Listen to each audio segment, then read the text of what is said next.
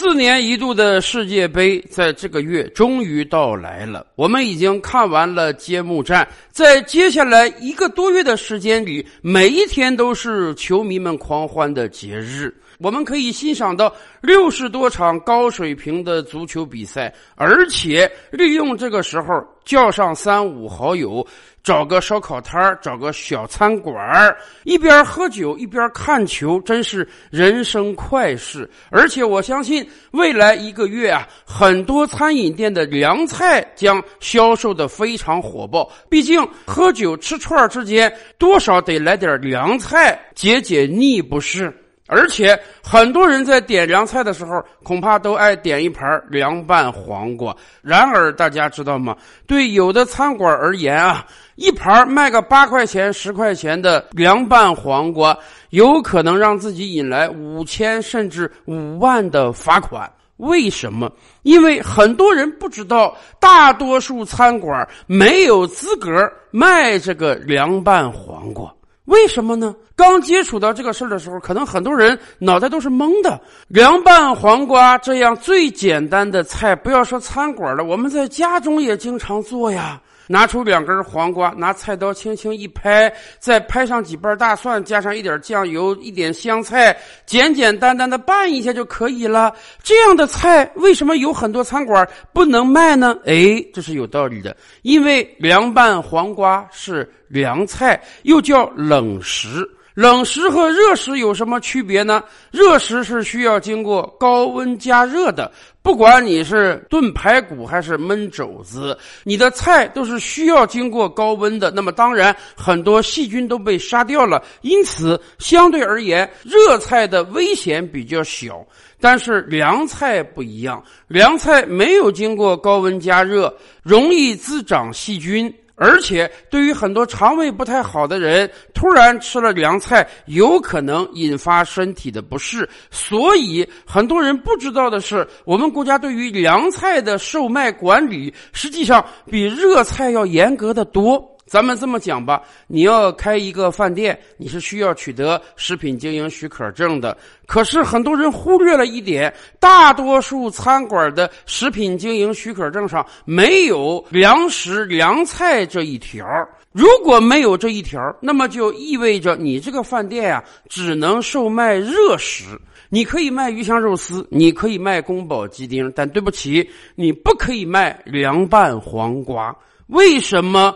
因为你如果卖了，你就是超范围经营，当地的工商管理部门就可以对你进行处罚。你这就跟无证经营一样，你这就跟制假贩假一样。只不过在很多人看来，大家没有意识到，没有证件卖凉菜，这也是不许可的。不光是小餐饮店，今天我们在网上买食品也很方便。我们既可以点外卖，我们也可以在各大电商平台购买人家制作好的食品。咱们这么讲吧，热食和凉食还是不一样。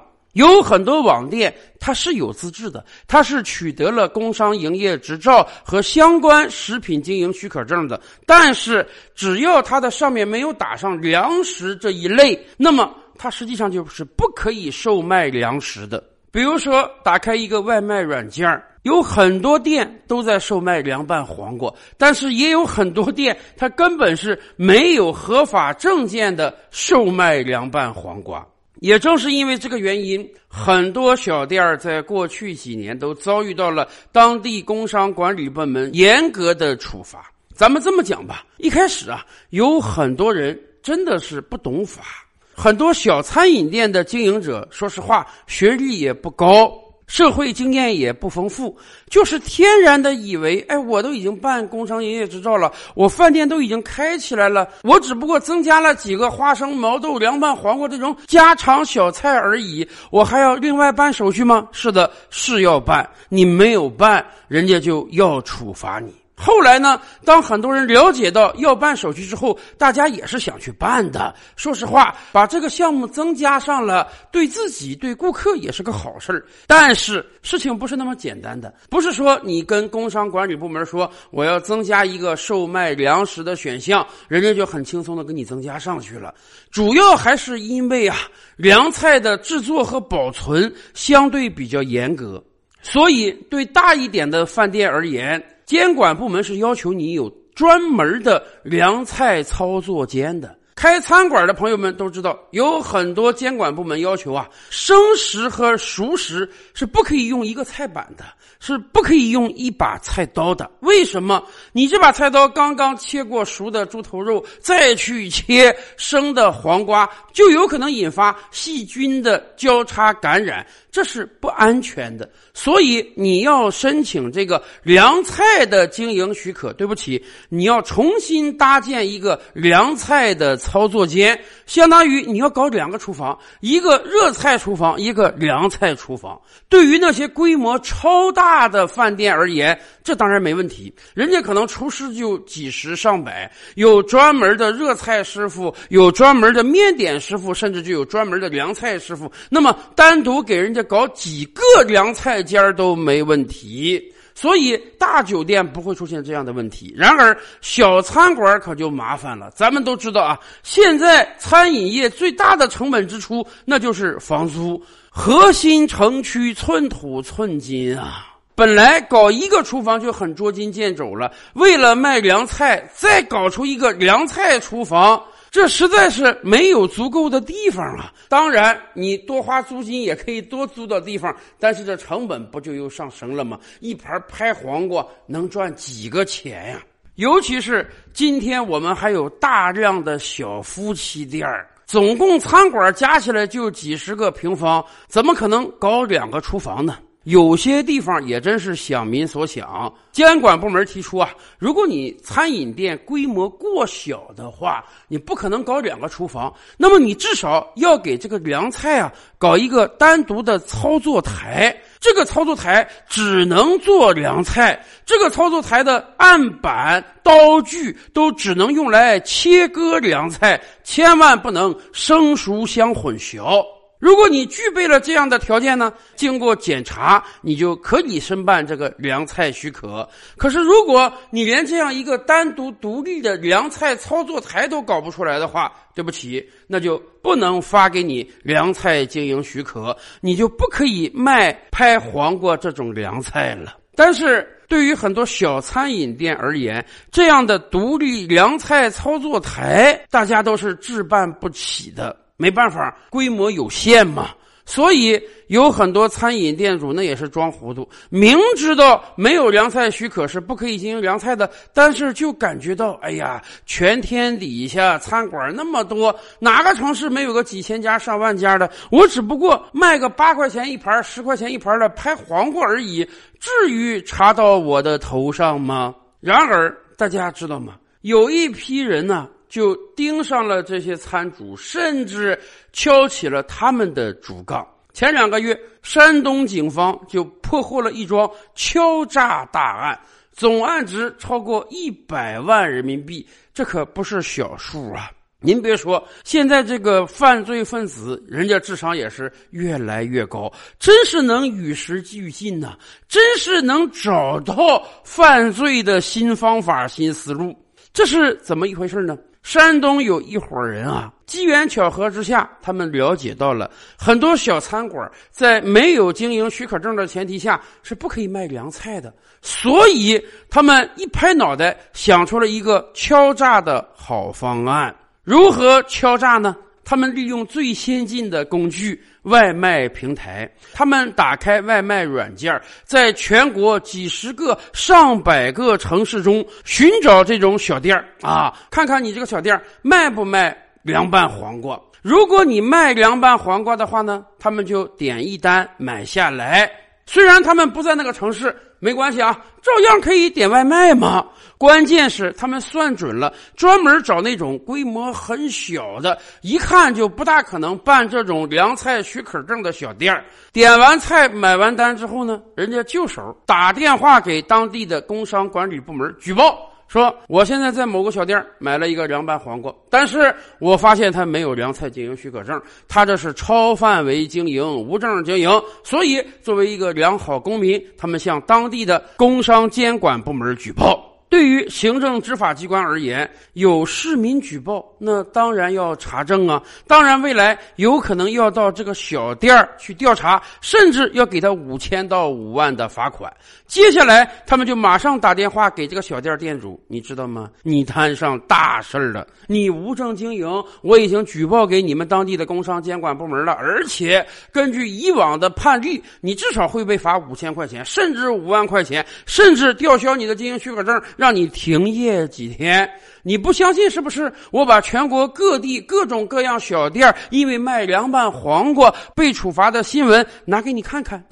你不懂法，你可以学法嘛。现在我明摆着告诉你，我已经把你举报了。如果我们私下不达成协议的话，我就会继续举报下去，然后你就会遭遇到巨额罚款。很多小店店主哪经过这个事儿啊？一看到相关新闻，确实自己无证经营，工商监管部门过来查，那铁定要罚款啊！而且人家举报那头还说啊，如果我投诉一次他不来查你的话，我就会投诉第二次、投诉第三次，一直投诉到你被彻底罚款为止。但是只要咱们能私下达成协议，哎，那我就不投诉了。民不举，官不究，当地工商行政部门也不罚你了。没有证据了吗？那么，如何我们才能私下达成协议呢？很简单，赔个几百块钱、几千块钱给我，我那边就撤诉啊，我那边就说是一场误会，然后你就不会被行政罚款。两害相权取其轻，对于很多小店店主而言，这也算是破财消灾。谁让自己真的算是违法了呢？因此。短短一个月的时间里，这帮犯罪分子先后敲诈了多个城市超过四千家饭店，其中有三千多家向他们汇款，总金额超过了一百万。这还就干了一个月而已啊！真要让他们论年这么干，还不知道要敲诈多少饭店呢。更可恨的是，大家知道吗？当山东警方接获了线报，侦破了这个案件，把所有犯罪分子捉拿归案之后呢，他们还振振有词的跟警方说：“哎呀，那些小店违法在先呀，我们是为民除害呀，我们是职业打假人呐，我们取得这个钱是小店店主自愿给我们的，我们对社会不但无害，反而有益呀，这叫打假吗？”当然不叫了。实际上，他们的行为就是赤裸裸的敲诈，而且由于案值巨大，相信这些人未来要在监狱中度过很长一段时间了。这桩案件虽然得到了完结，但我想很多人都会问：未来这个凉菜它到底能不能卖呢？国家有相关法律规范凉菜的售卖。这是为了保护消费者。确实，咱们知道啊，凉菜在制作的过程中，由于没有高温杀菌，所以是非常容易腐烂变质的。不要说店家，咱们自己家里拌个凉菜，我们都建议最好不要放到冰箱中，第二天再拿出来吃，因为真的是会有很多细菌丛生，从而导致我们患病的。从这个意义上讲，国家对凉菜的售卖进行规范，希望商家有独立的操作间，最损了你也应当有个独立的操作台，而且要生熟分开，不管砧板还是菜刀，都不要既切生食又切熟食。凉菜制作出来之后呢，要有一个很好的保存空间，要做到无菌，要做到低温，以防止凉菜迅速的变质。这都是为了保护我们普通的消费者。但是反过来讲，我们的餐饮店确实是千差万别的，有动辄上百个厨师的大店，也有那样只有两个人经营的夫妻小店儿。对于这如此规模不对称的餐饮店，用一刀切的方式管下来，只要你不具备相应的许可证，我就要罚你五千到五万。这样的方式会不会使得更多的餐饮小店面临两难呢？要不然我就干脆不卖凉菜了，既无法给消费者提供一道很好的美食，也无法让自己多赚一些利润。或者就像这其他的店家一样，明明知道自己没有许可证，可是呢还要硬着头皮卖凉菜，于是将来要么迎来骗子的光顾，要么迎来当地监管部门的罚款。这样一个困局，难道就没有？彻底的解决方案吗？赵吕拍案，本回书着落在此。欲知大千世界尚有何等惊奇，自然是且听下回分解。